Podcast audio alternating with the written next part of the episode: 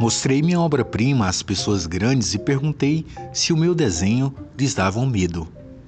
Responderam-me: Por que, que um chapéu daria medo?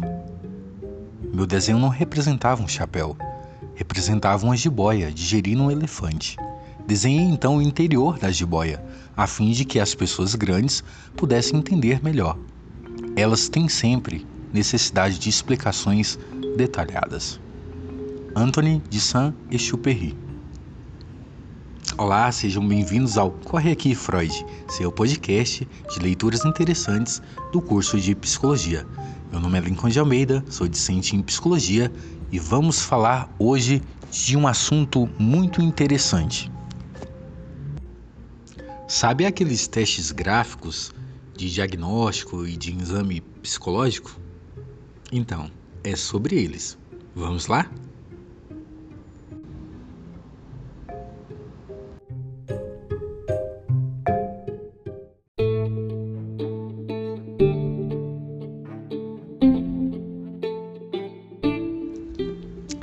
Testes projetivos gráficos no diagnóstico psicológico. Van Kolk. Uso projetivo dos desenhos e as técnicas projetivas gráficas. Pesquisas e trabalhos variados vêm ressaltando as inúmeras possibilidades psicológicas do desenho. O grafismo, de maneira geral, pode ser usado como forma de comunicação, principalmente entre as crianças, para as quais se constitui em atividade tão essencial quanto o jogo ou o brinquedo.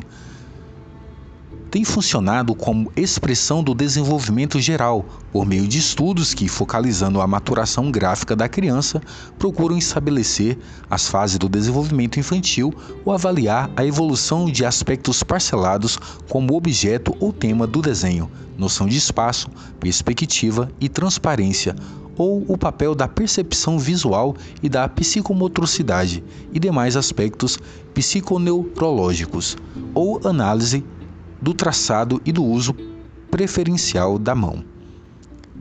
Como expressão de psicopatologia, o grafismo recebe especial destaque nas abordagens sobre haste de doentes mentais e nas discussões sobre haste e primitivismo. Vem sendo usado também no contexto psicoterapêutico como meio de contato, investigação e tratamento. A partir da orientação psicanalítica mais ortodoxa, até a abordagem como a gestáltica e análise transacional, passando naturalmente pela psicologia analítica de Jung. Tem sido utilizado como importante elemento de psicoterapia. Paralelamente, tem se desenvolvido sem uso no conjunto de terapias pela arte o desenho com valor terapêutico em si mesmo. No plano do diagnóstico psicológico, o grafismo e, em especial, o desenho tem ocupado lugar de destaque como um instrumento indispensável.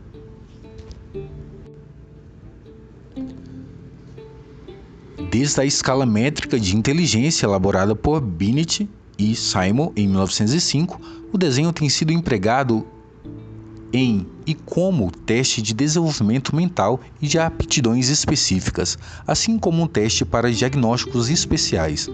No plano da avaliação da personalidade, o desenho desempenha inestimável papel. Estamos aí diante do uso projetivo do desenho propriamente dito como ressaltamos em várias oportunidades, ele se constitui em condição ótima para a projeção da personalidade, possibilitando a manifestação mais direta de aspectos de que o sujeito não tem conhecimento, não quer ou não pode revelar. Isso é, aspectos mais profundos e inconscientes. Isso porque, sendo um meio menos usual de comunicação do que a linguagem, tem um conteúdo simbólico menos reconhecido. Além da projeção, mecanismo como identificação e introjeção pode eventualmente se manifestar, mas é certo que a expressão e adaptação constituem dois importantes processos que têm lugar quando um desenho é produzido. Adaptação, expressão e projeção estão presentes juntos no ato de desenhar e, mais do que em qualquer outra produção pessoal, devem ser analisados cuidadosamente. Sobre o ângulo adaptativo, um desenho será considerado em termos de adequação à tarefa solicitada ou proposta, assim como da correspondência com grupo de idade, sexo e, eventualmente, patologia. No expressivo anal analisar-se-á o estilo peculiar da resposta do sujeito, que se revela através das qualidades propriamente gráficas que dizem respeito mais à forma, e no projetivo, verificar-se-á a atribuição de qualidades às situações e objetos que se denotam ao conteúdo e na maneira de tratar o tema. Essas três abordagens se interpenetram e se complementam, assumindo cada uma delas papel mais preponderante conforme a situação em que o desenho foi colhido ou executado e a motivação que o determinou. Um ponto importante a se considerar na análise psicológica de uma produção gráfica é a sua origem, que introduz variáveis bem significativas. Podemos estar diante de um desenho espontâneo, feito pela criança, adolescente ou adulto, mas especificadamente pela primeira, sem solicitação direta ou indireta de quem quer que seja, e que geralmente é mostrado ao trem sem dissimulação. O desenho pode assumir o aspecto de secreto, principalmente na pré-puberdade e na adolescência. Muitos desenhos podem ser mostrados apenas para os elementos do grupo a serem e serem especialmente escondidos do adulto.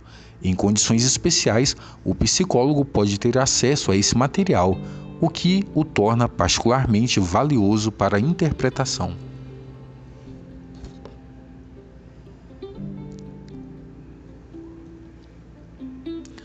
Os desenhos executados por solicitação durante um exame psicológico ou uma coleta de dados para uma pesquisa constitui outro grupo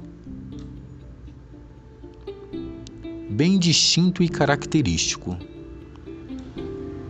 E completando essa breve esquematização, acrescentamos os desenhos apresentados no curso de uma psicoterapia quer como parte integrante das sessões ou quer executados nos intervalos das mesmas, aparentemente livres e espontâneos, corresponde a uma situação toda peculiar.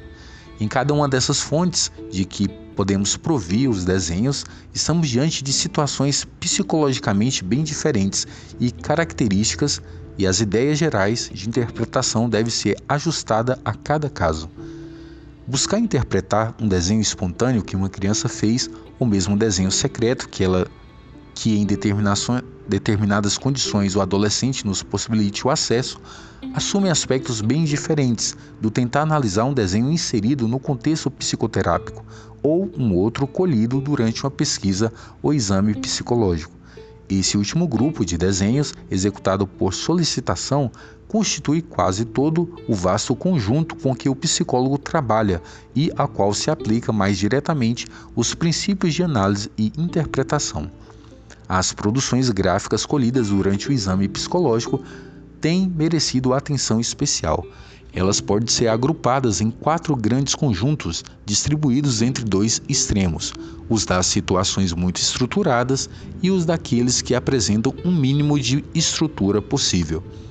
Em cada um desses conjuntos se desenvolvem procedimentos próprios de exploração da personalidade, constituindo o que denominamos técnicas projetivas gráficas, numerosos e variados, apresentando níveis diferentes de elaboração e padronização. Esse procedimento pode ser assim resumido através de seus exemplos mais típicos. 1. Um, cópia de motivos determinados ou desenhos temáticos como modelo completo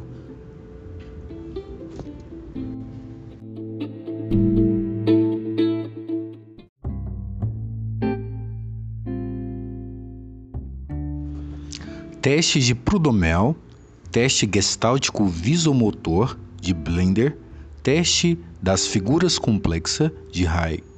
2. Completamento de linhas, pontos e desenhos, teste de Varteg e de Frank e Rosen. 3. Desenho temático sem modelo, isso é, realização gráfica de um tema proposto, desenho da figura humana, teste da árvore, teste da casa árvore pessoa, teste da família, Prahu e outros, desenho do interior do corpo, teste da garatuja, desenho automático, e inúmeros outros procedimentos, muito deles variações sobre os temas figura humana, casa, animais. 4.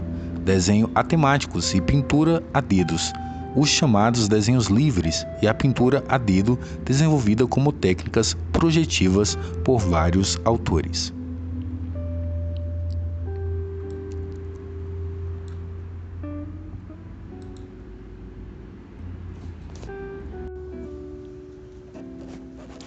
Apresentação de um guia prático para avaliação e interpretação.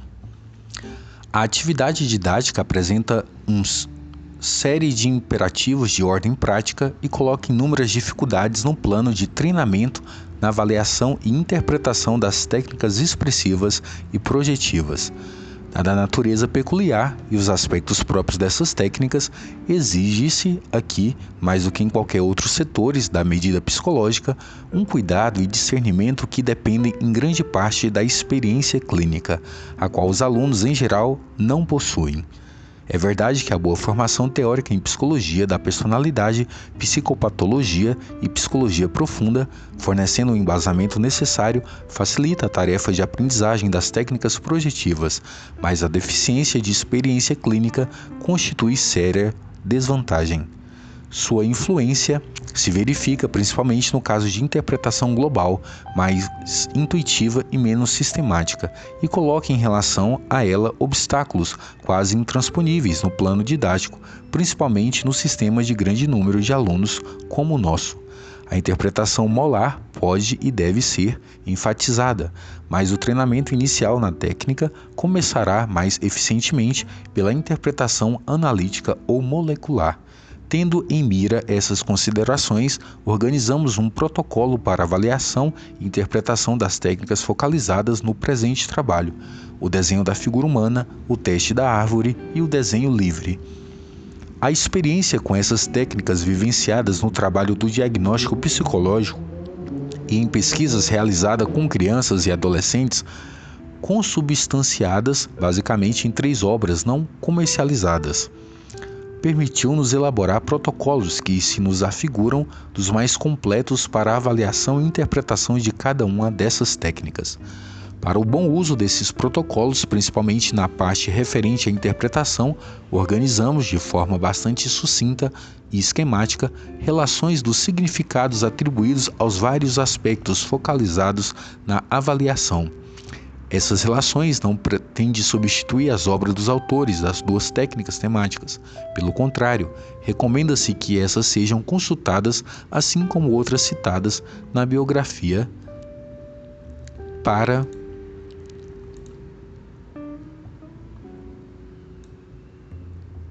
a análise de uma para melhor aproveitamento das ideias de interpretação tão resumidamente aqui apresentadas. Igual observação se aplica ao desenho livre, em que a falta de um autor para a técnica não impede que seja recomendada a consulta aos trabalhos que se dedicaram, em maior ou menor grau, à interpretação de produções gráficas, trabalho esses constantes da biografia pertinente. Linhas básicas de interpretação e significado dos aspectos gerais dos desenhos. A análise de uma produção gráfica, como já assinalamos, deve ser feita através de três processos de interpretação: o adaptativo, o expressivo e o projetivo. O primeiro pode ser resumido em verificar se adaptação ao tema, se o produto apresentado está de acordo com o solicitado ou proposto e se a realização é convencional, original ou francamente fantasistas.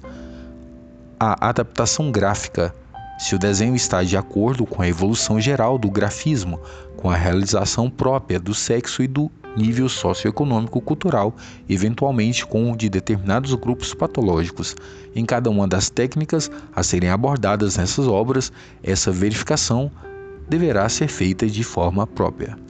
Os aspectos expressivos e projetivos tão interrelacionados que na prática não se aconselha numa uma abordagem em separado, são vistos o primeiro através da forma particular do sujeito desenhar, as qualidades propriamente gráficas que dão o estilo, a organização e a economia do desenho, e o segundo, do conteúdo e da maneira de tratar o tema, o simbolismo do qual foi desenhado, análise das partes integrantes do tema.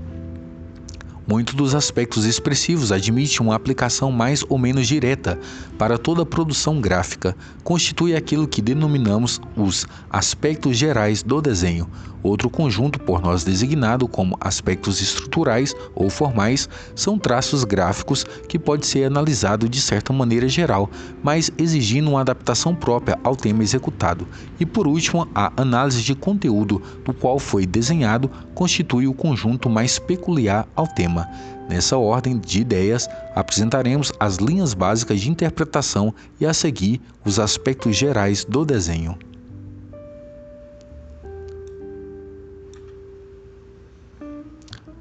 Linhas básicas da interpretação.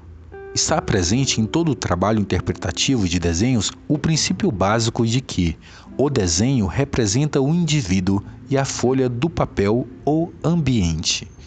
De maneira geral, por meio de variação dos temas propostos, que podem introduzir sutis modificações da ideia de representação do indivíduo os construtos presentes na elaboração das diferentes técnicas oferecem apoio a esse princípio de interpretação. O propósito do desenho da figura humana ou do teste da árvore encontremos afirmações explícitas. A figura desenhada é a pessoa e o papel corresponde ao ambiente. Ou a folha é o espaço disponível dentro do qual o indivíduo se manifestará, de certo modo, mediante o desenho. Partindo dessa ideia básica, o trabalho com o desenho segue uma sequência de avaliação em que os vários traços gráficos são identificados em sua forma específica, segundo critérios próprios. Concomitantemente, pode-se dar a interpretação como a atribuição dos significados cabíveis. Frequentemente, nessa fase, de acordo com o tema proposto para o desenho, pode-se levar em conta o significado funcional das várias partes envolvidas, partindo-se de uma análise fenomenológica para uma abordagem simbólica em maior ou menor grau. No caso do desenho da figura humana, por exemplo, da constatação do significado das mãos na economia do corpo, tiramos os correlatos psicológicos de uma forma quase direta. Já no teste da árvore, se faz necessário uma transposição mais simbólica, por exemplo, do sentido funcional da copa, inferimos seu significado no plano da personalidade do desenhista. Em todos os casos, porém, convém assinalar que para compreender o significado individual é necessário saber se não se trata de características comuns ao grupo etário, sexual, étnico-cultural ou sociopatológico. Esses sinais comuns são importantes na medida em que define a participação do desenhista no grupo e que pertence a que pertence, mas a atribuição do significado ao sinal propriamente individual é que vai definir o quadro de referência para a interpretação do desenho. Nesse trabalho deve-se ter bem presente que um traço gráfico isolado nada significa. Cada traço deve ser considerado em conexão com os demais e no contexto geral do desenho. Nesse ponto, cabe um reparo à impressão global que o produto gráfico pode provocar impressão, essa de maior peso e fidedignidade, quanto maior for o preparo geral e especializado do psicólogo e sua vivência na interpretação de técnicas projetivas gráficas. De certa forma, essa, essa impressão é que estará dando as coordenadas para a integração dos aspectos mais significativos na síntese final.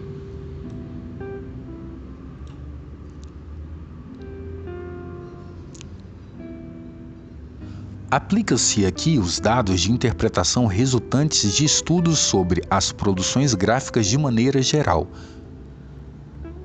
uma apresentação mais completa do que vai sumariando a seguir se encontra em Lourenço Van Gogh, 1981. 1. Posição da folha. Significado geral.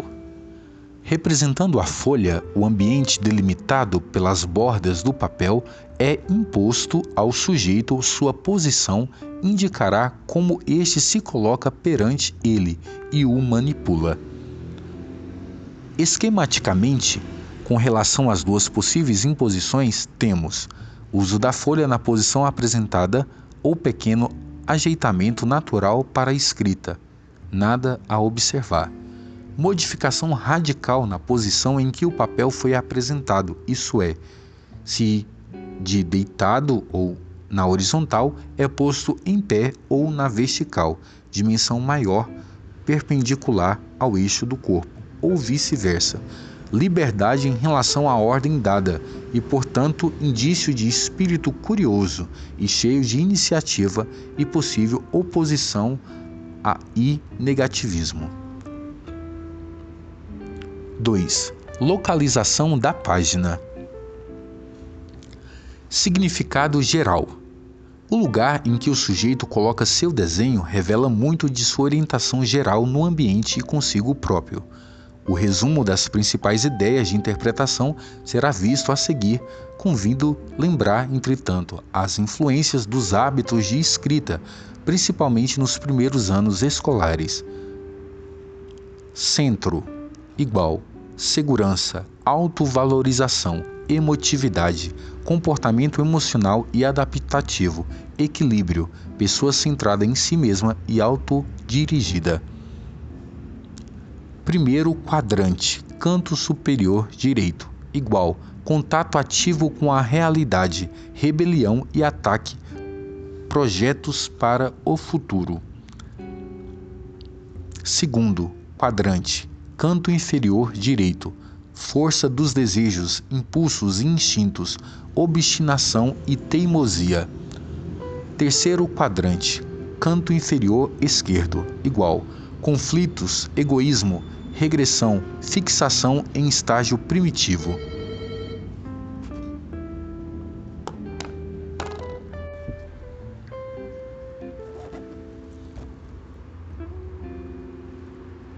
Quarto quadrante. Canto superior esquerdo.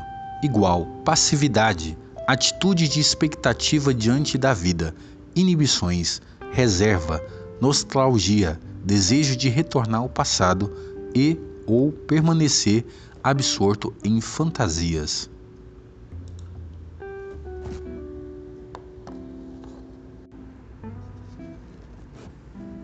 Metade superior, faixa entre o quarto e o primeiro quadrantes. Igual espiritualidade, miticismo, energia, objetivos muito altos, possivelmente inatingíveis, satisfação na fantasia, estar no ar. Metade inferior, faixa entre o segundo e o terceiro quadrantes. Materialismo, fixação à terra e ao inconsciente, orientação para o concreto, insegurança e inadequação com depressão. Metade direita, faixa entre o primeiro e o segundo quadrantes. Extraversão, altruísmo, atividade, socialização, relação com o futuro, progresso. Metade esquerda, entre o terceiro e o quarto quadrantes introversão, egoísmo, predomínio da afetividade, do passado e do esquecido, comportamento compulsivo. Esse diagrama em diagonal na página igual projeção da perda de equilíbrio. 3. Tamanho em relação à folha. Significado geral: exprime a relação dinâmica do sujeito com o seu ambiente, como está reagindo às pressões do mesmo, se com sentimentos de inadequação e inferioridade em um extremo, se com fantasias compensatórias de supervalorização em outro. De maneira geral, quanto maior o desenho, maior a valorização de si mesmo, e essa valorização será tanto mais compensatória quanto mais exagerado for o tamanho. Em linhas esquemáticas, pode-se atribuídos os significados seguintes aos diferentes tamanhos: muito grande, folha toda ou quase, igual, evidencia evidências de agressividade e descarga motora. Quando exagerado, saindo do papel, igual, sugere sentimento de constrição por parte do ambiente, com fantasia supercompensatória, o que lembra aspectos paranoides, possível indício de organicidade.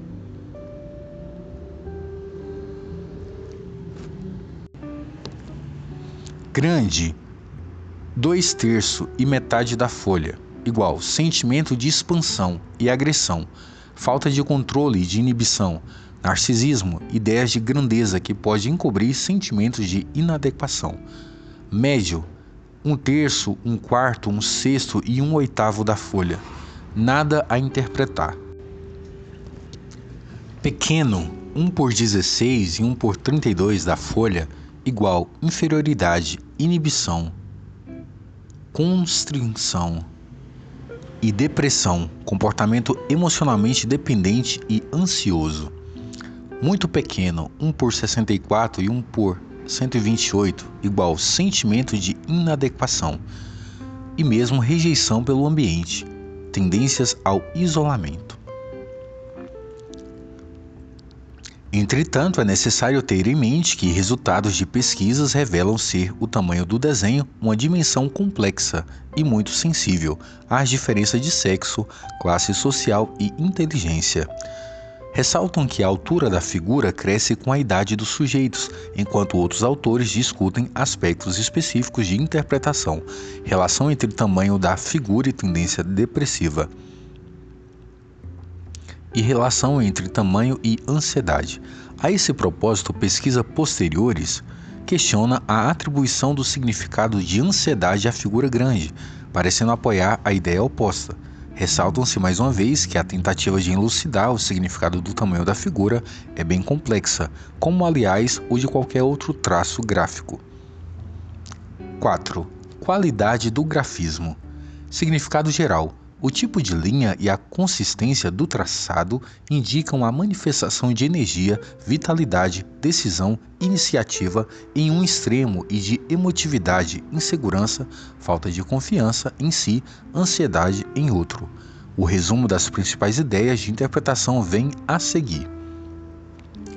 Linha grossa, correspondendo à espessura do traço feito pelo lápis número 1 igual energia, vitalidade, iniciativa, decisão, constância, confiança em si, possivelmente agressão e hostilidade para com o ambiente, esforço para manter o equilíbrio da personalidade, falta de adaptação. A ênfase levaria à suspeita de psicose.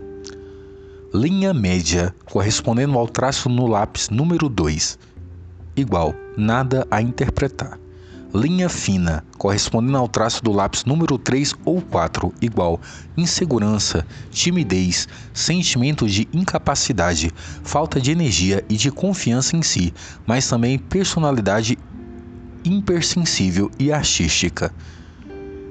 Traço contínuo, igual decisão, rapidez, energia, esforço, dirigido, autoafirmação, mas também falta de sensibilidade e de vida, medo de iniciativas, quanto muito contínuo, como se o lápis tivesse ficado aderido ao papel.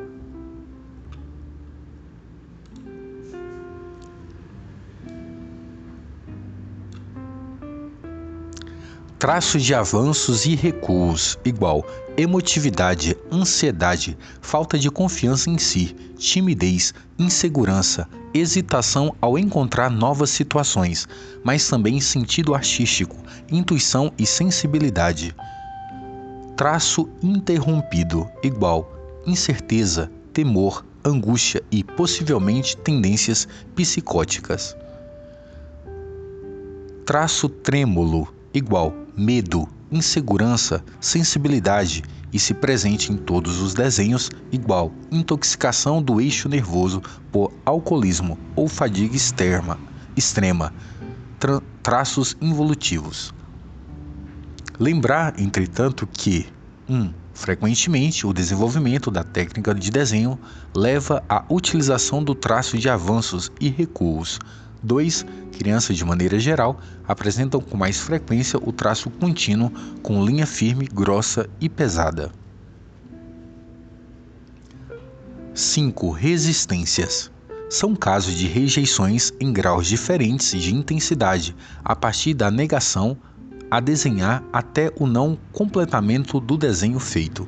Significa basicamente atitudes negativistas e de oposição, a negação pode assumir outros significados, como intensa inferioridade da pessoa que se sente muito inadequada para arriscar-se à imperfeição e ao julgamento, severo bloqueio em um histérico e desconfiança do paranoico.